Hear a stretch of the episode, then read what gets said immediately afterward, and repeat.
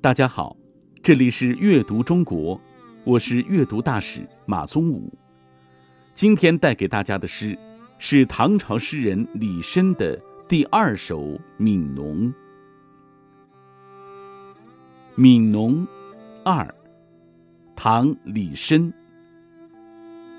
春种一粒粟，秋收万颗子。四海无闲田。农夫犹饿死。春天里啊，种下一粒粒谷子，秋天来到的时候，就能收获许许多多的粮食。放眼望去，全国到处都是被耕种的田地呀。为什么种田的农民还会被饿死呢？听完这首诗，你的心里是不是很难受？是的，同时心里还会产生一个疑问：为什么种了那么多粮食，种田的人还会被饿死呢？在上一次我们讲《悯农一》那首诗的时候，我们已经介绍了《悯农》这首诗的作者是李绅。李绅生于公元七百七十二年，是唐朝人，跟诗人白居易是同一个时代的人。如果李绅活到今天，就有一千二百四十三岁。李绅在朝廷里做官，官职是国子助教，也就是国子监或太学的学官，协助国子祭酒和国子博士来教授学生。李绅酷爱诗歌，不仅自己喜欢写诗，还号召大家要用真情实感来写诗。这些介绍大家都还记得吧？李绅一共写了三首悯农诗，今天给大家朗读的是第二首。让我们接着上次讲的那一半的故事讲完。上次我们讲到，李绅跟一个同事李逢吉在亳州相遇，两个人都挺高兴的，一起登台看庄稼地。这时候各自做了一首诗。李逢吉的诗里表达了他想当大官的想法。而李绅呢，看到地里的农民那么辛苦，心生同情，做了一首同情农民辛苦的悯农诗。李逢吉大赞好诗，接着李绅又做了另外一首，李逢吉听完大吃一惊。李逢吉为什么吃惊呢？因为啊，李绅竟然敢在诗里说。农民们吃不饱饭，被饿死，这不是在讽刺皇帝没有治理好国家吗？这也太大胆了吧！在封建社会里，如果谁敢说皇帝是不对的，是要冒着被贬官或者杀头的风险的。于是李逢吉感到自己升官的机会来了。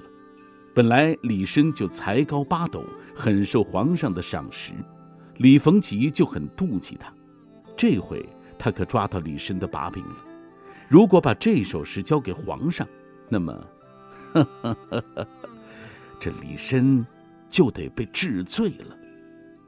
想到这儿，回到书房里，李逢吉就对李绅说：“哈，老兄啊，能不能把刚才吟的两首诗抄下来赠我呀？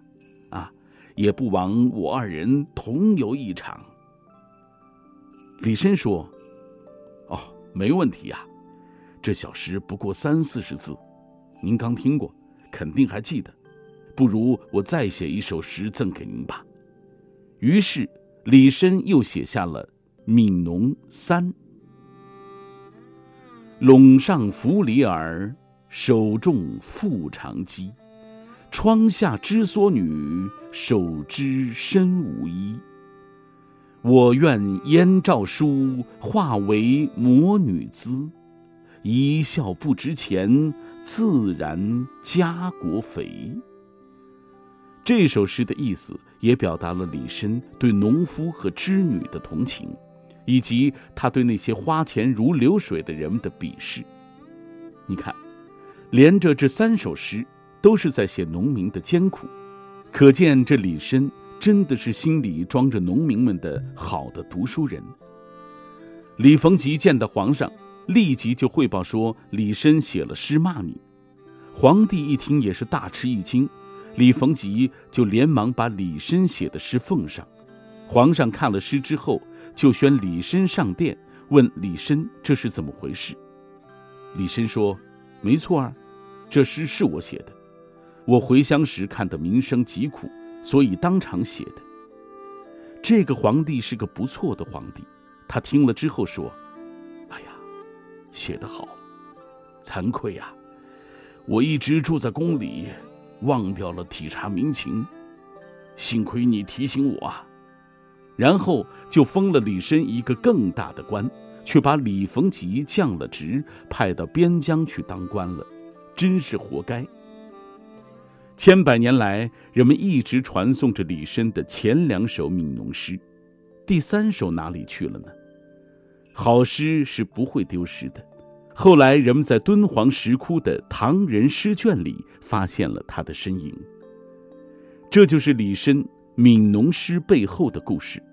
听完了这个故事，你有什么感想呢？是不是觉得李绅很了不起？我们要做诗人的话。就要做像李绅这样的诗人，心里想着比自己生活更艰苦的人，帮助有困难的人，这样的人才会名传千古，让人们敬佩和纪念。下面我们就再来品味一下第二首《悯农》吧。第一句：“春种一粒粟。”粟就是谷子，吃过小米吗？把粟的皮儿脱下来就是小米。春天，农民们把一粒粒的谷子播下，可不是只播种下一粒种子，但为什么只写一粒呢？那是为了跟后边的情形做一个强烈的对比。第二句，秋收万颗子。秋天呢，就收获了很多很多的粮食。万颗子，不是就真的只有一万颗。是说有很多粒很多粒的谷子，许多许多粮食的意思。你看，一颗种子种下去就能收获一万粒粮食，收了这么多粮食，但是又能怎么样呢？第三句，四海无闲田，继续描写种田的情况。四海是指整个国家、全国各地的意思，闲田。是不耕种的、没用的田。这句话的意思是说，全国各地的田都被农民种上了，种了那么多田，那么粮食肯定是够吃了吧？第四句很出人意料，农夫犹饿死，犹就是仍然的意思，即使种了那么多的粮食，种田的人还会被饿死。老天爷呀！那是怎么回事呢？原来，农民们要交很多税，要把绝大部分的粮食都交给官府，结果自己反而被饿死了，这是不是非常不公平呢？这也就是古代农民起义的最根本的一个原因，他们穿不好，吃不饱，不能不起来反抗剥削阶级。好吧，现在。就让我们再来读一读这首诗吧。春种一粒粟，秋收万颗子。四海无闲田，农夫犹饿死。这里是阅读中国，我是阅读大使马宗武，感谢大家的收听。